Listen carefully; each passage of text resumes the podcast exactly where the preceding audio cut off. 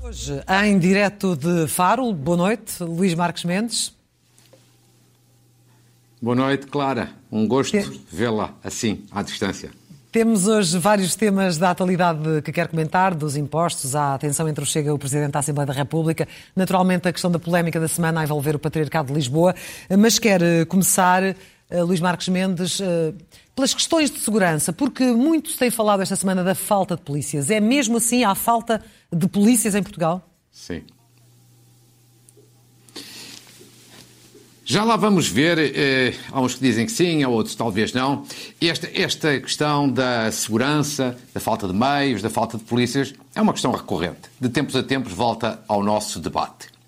E eh, eu mando a verdade que se diga que há sempre boas razões para tratar das questões da segurança, porque faltam sempre algumas coisas importantes. Por exemplo, os nossos agentes de segurança, seja da PSP, seja da GNR, por exemplo, são mal pagos comparado com as responsabilidades que têm e com os riscos que correm, deviam ganhar mais, como em vários outros setores da função pública. Por exemplo, também, nestes últimos anos dos governos de António Costa, o número de efetivos, quer na PSP, quer na GNR, o número de efetivos baixou. Houve uma diminuição em termos reais. Pode-se dizer é uma diminuição ligeira, mas não deixa de ser uma diminuição. Agora, eu chamo a atenção que, mesmo discutindo estas matérias, convém não exagerar e convém não entrar em precipitações. Primeiro, não exagerar neste sentido. Ah, não vamos criar a ideia que somos um país inseguro, porque isso é mentira. Nós somos um dos países mais seguros do mundo. Isso é uma mais-valia. Basta pensar nos turistas que também vêm para Portugal por sermos um país seguro. E depois, do outro lado, convém não entrar nem em propaganda excessiva, nem em precipitação. Como vimos esta semana, aqui na SIC e noutras televisões, que é com a preocupação de tapar um buraco, cria-se uma esquadra móvel, a esquadra móvel é inaugurada, quatro horas depois fica avariada, depois volta a ser reposta, depois volta a ficar avariada. Isto é um bocadinho ridículo. E o ridículo, em política, mata um decisor ou um governante. Agora, indo direto à sua questão, claro, é que é uma, uma das questões de fundo é, é assim. Comparado com os países da Europa, com o espaço da Europa onde estamos integrados, nós temos polícias a mais ou polícias a menos. É que às vezes podemos ter a mais, mas estarem mal distribuídos, mal organizados. Ora, preparei dois quadros para responder, digamos, em esta questão com números oficiais que são da União Europeia. Vejamos, em primeiro lugar, número de polícias por 100 mil habitantes. Relativos, dados relativos ao ano 2000 em que nós comparamos aqui com eh, quatro dos maiores países da Europa. E como aqui se vê, Portugal está melhor do que a Itália, a Espanha, a França ou a Alemanha. 443 polícias por 100 mil habitantes em Portugal, conta 399 a Itália, 370 em Espanha, aqui ao lado, 322 em França e 301 na Alemanha. Portanto, neste plano, em termos de número, nós até estamos bem. Sim. Polícias em geral das várias políticas, mas o grosso da coluna é PSP e GNR. Segundo dado, na comparação com os 27 da União Europeia, também, quantitativamente falando, não estamos mal. Bem pelo contrário. Como vemos neste quadro, que já, que já vamos exibir, estamos em quarto lugar nos 27. Só temos à nossa frente, ou seja, com mais polícias por 100 mil habitantes, só temos à nossa frente Chipre, Grécia, e Croácia. Estamos claramente, como ali se vê também, acima da média europeia. Ou seja, neste plano, significa que, comparado com a generalidade dos países da Europa, nós até temos polícias a mais, por 100 mil habitantes, para fazer a avaliação em função, evidentemente, da, da população. Já agora também onde estamos mal, aí sim mal, em número de mulheres nas nossas polícias. Somos o pior país da União Europeia. E eu acho que era, mais, era importante ter mais polícias dentro da, de mais mulheres dentro das nossas polícias. Agora, a questão de fundo Vamos fechar este é tema. esta. Os números estão aqui, não mentem. Os números estão aqui, não mentem. Eu acho é que há um problema sério que convém discutir e que já há muitos anos se fala, que é nós podemos estar bem comparado com os outros países da Europa, mas temos muitos polícias que estão dentro das esquadras a fazer trabalho burocrático, administrativo, que, podiam, que podia ser feito por civis, como acontece lá fora. Por exemplo, a Suécia é um bom exemplo. E tirávamos os polícias desse trabalho burocrático, de dentro das esquadras, e colocávamos onde eles são verdadeiramente necessários, que é na rua. Eu acho que esta é uma das questões importantes a discutir. É um bom desafio para o novo Ministro da Administração Interna, que é uma pessoa sensata e equilibrada e que pode olhar para estes dados e tentar fazer aqui alguma reforma. Neste campeonato estamos melhor ou estamos pior? Eh, como é que estamos em termos de cobrança de impostos?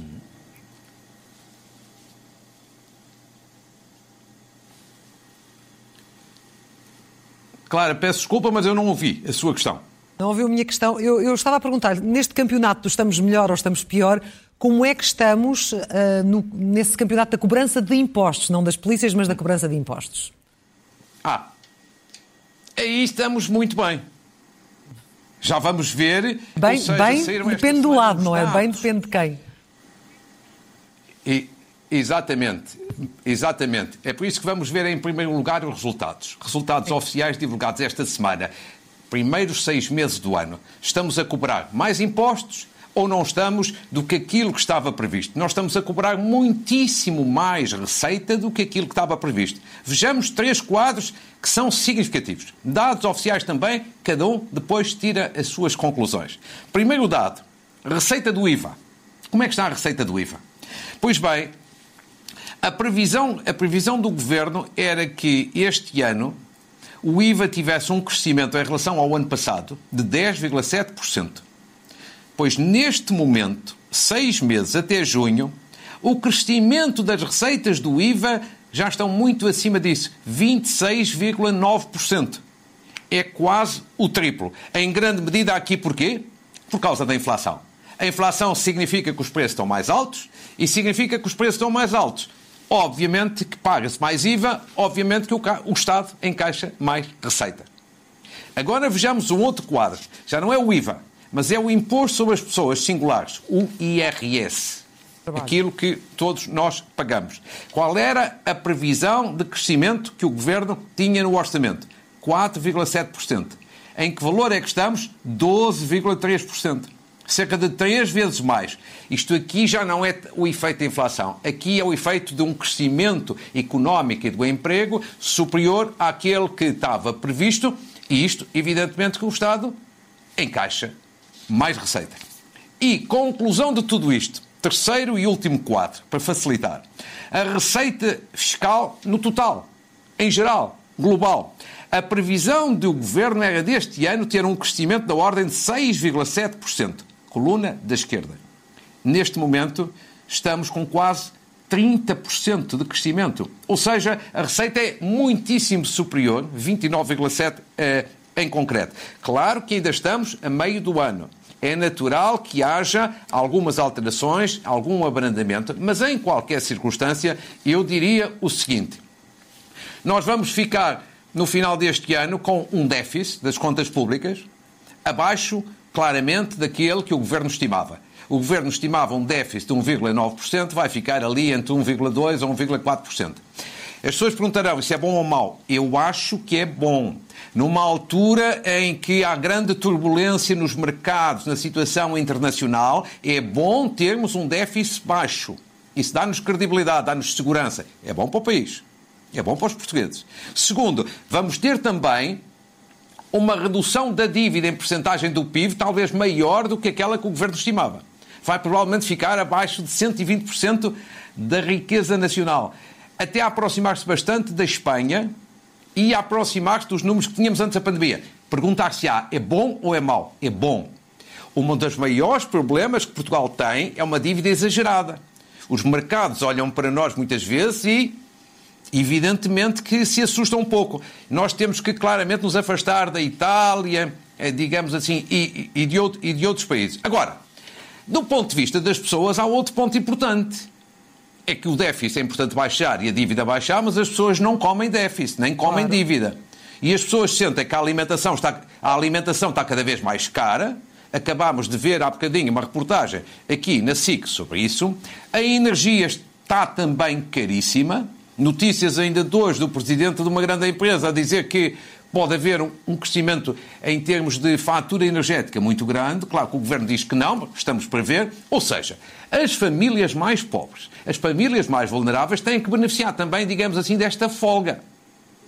E, e é esta parte que eu espero que o governo.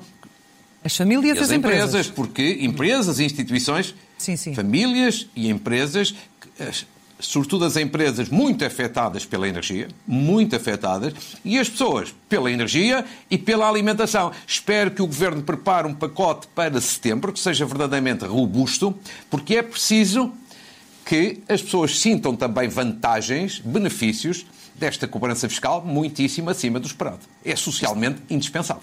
Entretanto, depois de a Galp, também esta semana a banca apresentou uh, excelentes resultados uh, no primeiro semestre do ano. Uh, Ouviram-se, ouviu-se o termo ganhos excessivos ou lucros excessivos e houve quem pedisse que tudo isto fosse Sim. taxado. Concorda, não concorda? Qual é a sua opinião sobre esta matéria? Quer dizer, pedir, pedir às grandes empresas sempre mais impostos é uma ideia sedutora é aquela ideia um bocadinho populista, os ricos que paguem a crise. Agora, vamos ser francos e diretos. Se as empresas têm lucros, isso é bom. Não é só bom para as empresas, é bom para o Estado e é bom para o país em geral. E porquê? O lucro não é uma coisa má. Se têm mais lucros, significa que vão pagar mais impostos. É mais receita para o Estado. Segundo, se têm mais lucros, têm mais dinheiro para fazer mais investimentos é criar riqueza, é criar emprego. Portanto, é bom, é bom para o país. Segundo, quer dizer, se, se por causa de termos lucros maiores vamos aumentar a taxa dos impostos, eu também pergunto, e quando um dia as empresas tiverem prejuízos, o Estado também vai dar algum subsídio? Alguma compensação?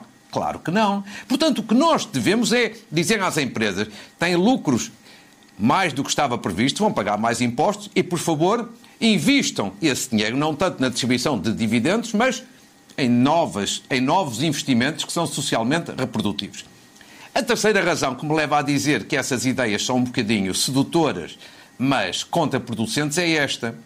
É que em matéria de impostos sobre as empresas, que é o chamado IRC, Portugal já é o que tem uma taxa de IRC quase a mais alta da Europa. É a segunda mais alta. Só há um país na Europa que é Malta, um pequeno país que tem uma taxa ligeiramente superior à nossa. Vejamos rapidamente um quadro com os países principais e aí vemos que já temos impostos muito altos que as empresas pagam. Ou seja, Portugal, incluindo derramas, uma vez mais são números oficiais, tem uma taxa de IRC de 31,5%. IRC mais derramas.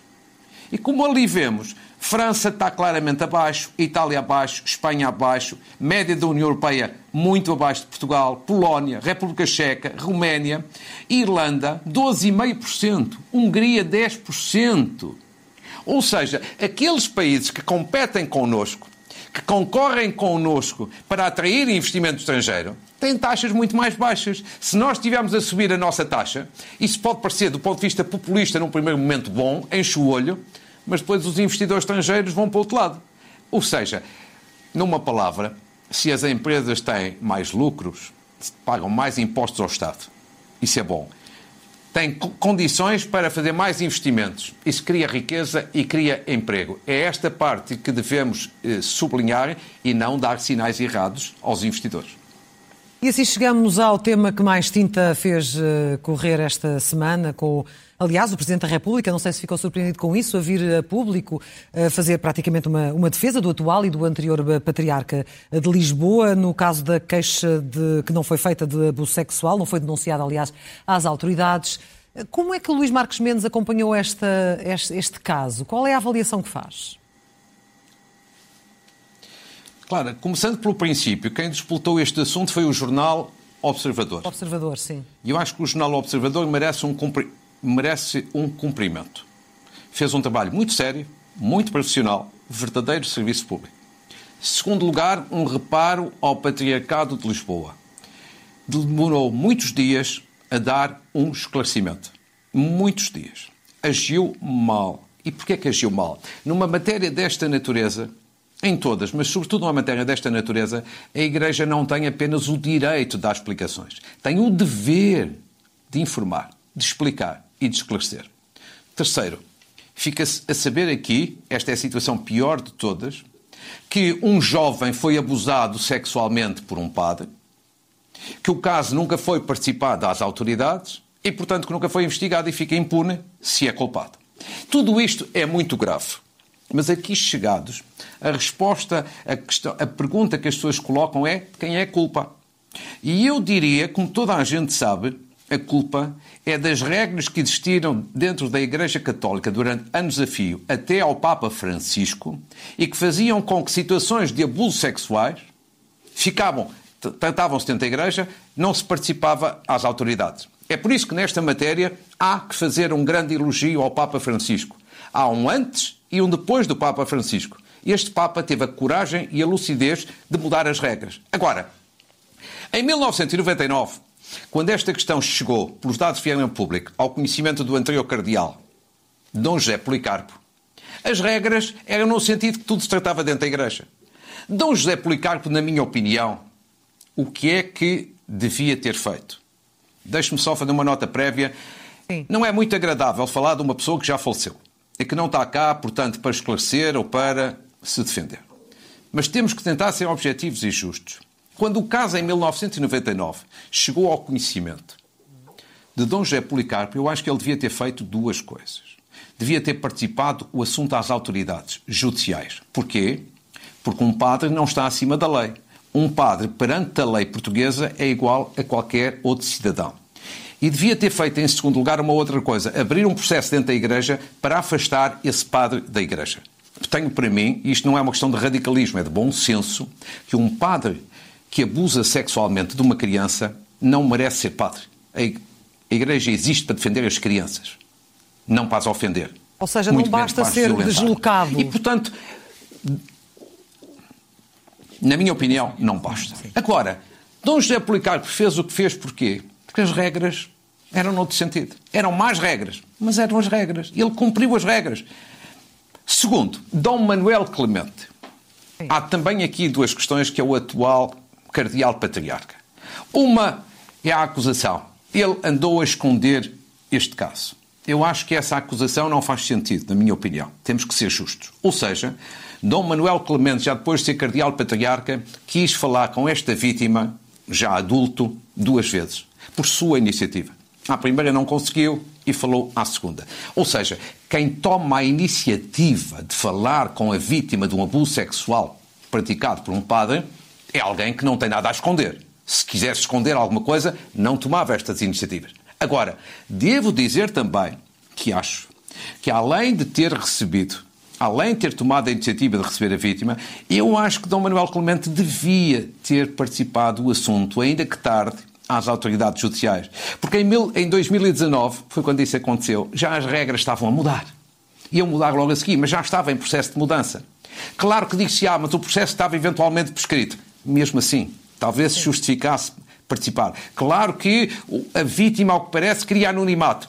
Mesmo assim, eu e acho que continua a ter anonimato e, no entanto, o caso uh, está com a Comissão e a vítima continua uh, no anonimato. Mas uh, estava a falar do caso prescrever, mas moralmente ele, como sabemos, nunca prescreve. Agora, há aqui uma questão que eu queria colocar e que eu acho que é aqui a, pedra, a pedra no sapato, a pedra na engrenagem. Porque Dom Manuel Clemente respondeu com um parágrafo a 11 perguntas do Observador. E depois disso viu-se obrigado, com o crescimento deste caso, a fazer uma carta aberta, mas continua sem querer dar nenhuma entrevista. Deveria ou não fazê-lo? Claro, eu acho que eu já critiquei aqui o comportamento do patriarcado. Devia ter respondido imediatamente a todas as questões e não apenas uma resposta lacónica não me vou meter na questão se deve dar uma entrevista ou uma conferência de imprensa ou um comunicado ou uma carta aberta. Para mim, o modo não é o mais importante. O importante são os esclarecimentos. Demorou, na minha opinião, tempo demais. É uma má imagem da Igreja Católica. Acho que a Igreja tem o dever, nestas matérias, de responder com prontidão, com transparência e com verdade. E deixe-me só acrescentar. Mas, mas, mas acha, Luís Marcos, mas é acha que está tudo esclarecido? É está dizer? Há uma vítima. Acha que está tudo esclarecido?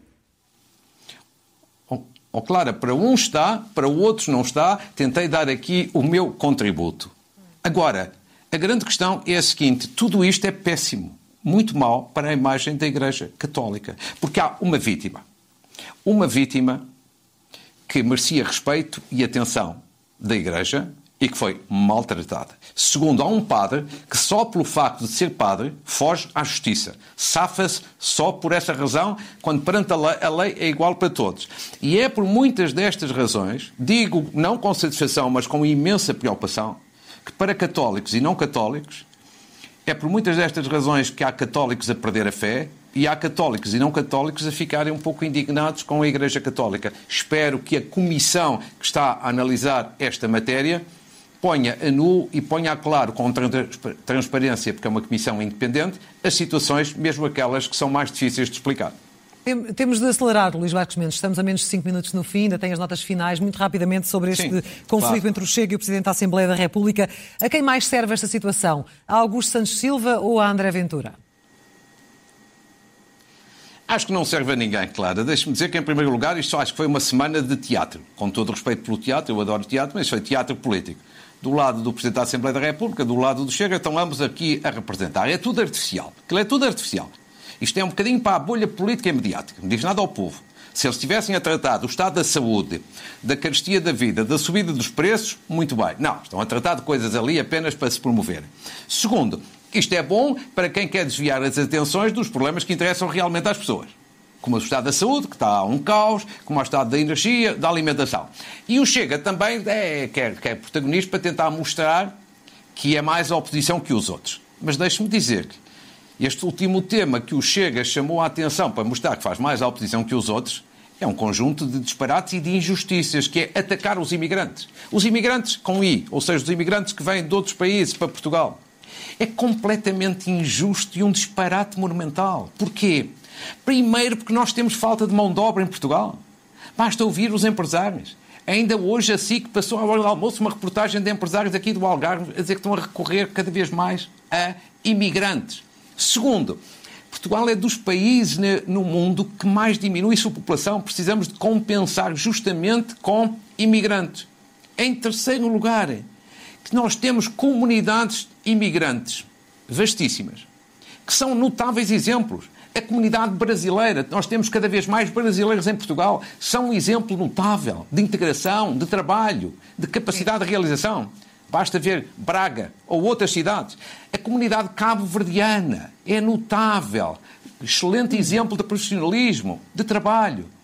Os ucranianos, ou seja, outro belo exemplo, ou seja, nós precisamos dos imigrantes e, do modo geral, eles têm sido um excelente exemplo de profissionalismo, de trabalho e de integração. Atacá-los pode dar grande notícia de jornal, mas não parece nem justo, nem correto, nem corresponde, digamos assim, ao sentimento nacional. Vamos às notas finais? Temos que terminar, Clara, e, e, portanto, sim, exatamente. Uma palavra sobre as Jornadas Mundiais da Juventude que vão ocorrer daqui a um ano, sensivelmente, em Portugal. Maior organização de juventude da Igreja Católica, em Lisboa, Lisboa e, e Louras.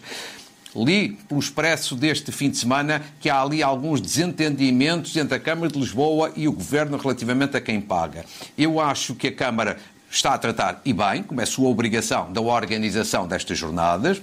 A Câmara já disponibilizou a possibilidade de pagar até 35 milhões de euros, ao que parece toda a iniciativa pode custar à volta de 50 milhões, julgo que se justificaria porque o evento não é apenas local, é nacional, é internacional, há alguma comparticipação também da parte do Governo. E era importante e, é urgente, e urgente, é urgente resolver se esta questão? rapidamente. Sim, e acha que é, vai ser possível acho resolver é isso? É, acho que é... Ah, Acho que é, é, muito urgente, porque a iniciativa é já daqui a um ano, um ano é pertíssimo para o que há a fazer, e depois, por uma outra razão, na próxima sexta-feira, dia 4, vai haver uma visita ao local desta iniciativa uma visita do Presidente da República, do Primeiro-Ministro, do Presidente da Câmara, Dom América Guiar, que representa a Igreja Católica, e era bom que até lá se entendesse, ou então lá, em definitivo, fechassem aqui este entendimento. Depois, uma sauda duas saudações em matéria de comunicação social. Uma saudação ao grupo Média 9, do Dr. Tini, que é um são tomense angolano que eu conheço, das pessoas mais inteligentes que eu conheci na vida, que comprou o Jornal Económico e o Novo, sempre que alguém investe em comunicação social, eu acho que é de tirar o chapéu e, portanto, aqui um cumprimento. E também um cumprimento cá eh, dentro da casa, portanto fica aqui a declaração de interesses, por causa de António Horta Osório, que passa a ser presidente do Conselho de Administração do Grupo Empresa, ou seja, não é em causa própria, é em casa própria, é uma pessoa competentíssima, também parabéns, para a empresa e para o próprio. E depois, aqui uma, uma palavra para um, um grupo cultural, Flash Lee Dance, uma escola de dança de Viana do Castelo, que teve estes últimos dias vários prémios no Campeonato Europeu de Dança realizado em Roma, uma palavra de felicitação. A concluir, em matéria de livros, uma recomendação, como estamos em férias, eh, uma recomendação Saber das Ondas, de Nuno Beleza de Andrade, sobre os desportos de mar, como o surf, o bodyboard, muito interessante. A aldeia que, que os monstros engoliram, passando de Portugal para Moçambique. É a história de crianças, história de crianças de Cabo Delgado, em Moçambique, que tiveram de fugir da sua terra por causa da guerra, como sabemos, é uma excelente iniciativa de uma organização não governamental, a ELPO. Este livro é da iniciativa de João Venâncio e Luís Cardoso e eu acho que vale a pena ser lido e, sobretudo, comprado, porque as receitas são receitas solidárias para ajudar uma causa fantástica. A concluir de Luís Amaral, Mobilidade no Futuro, um livro interessantíssimo sobre a mobilidade nas nossas cidades no futuro vale a pena ler, tem contributos muito interessantes. E a concluir, um livro de Miguel Esteves Cardoso, Crítica Pop. É um livro obrigatório para quem gosta de textos de qualidade, para quem gosta de música, para quem gosta de crítica sempre assertiva e é a republicação de um livro junto com outro, muito, muito interessante e com um belo prefácio também de Manuel Falcão. Clara, quatro livros, assim quatro sugestões. E como na próxima semana e como na próxima semana eu estarei aqui, mas você estará de férias, desejo umas excelentes férias.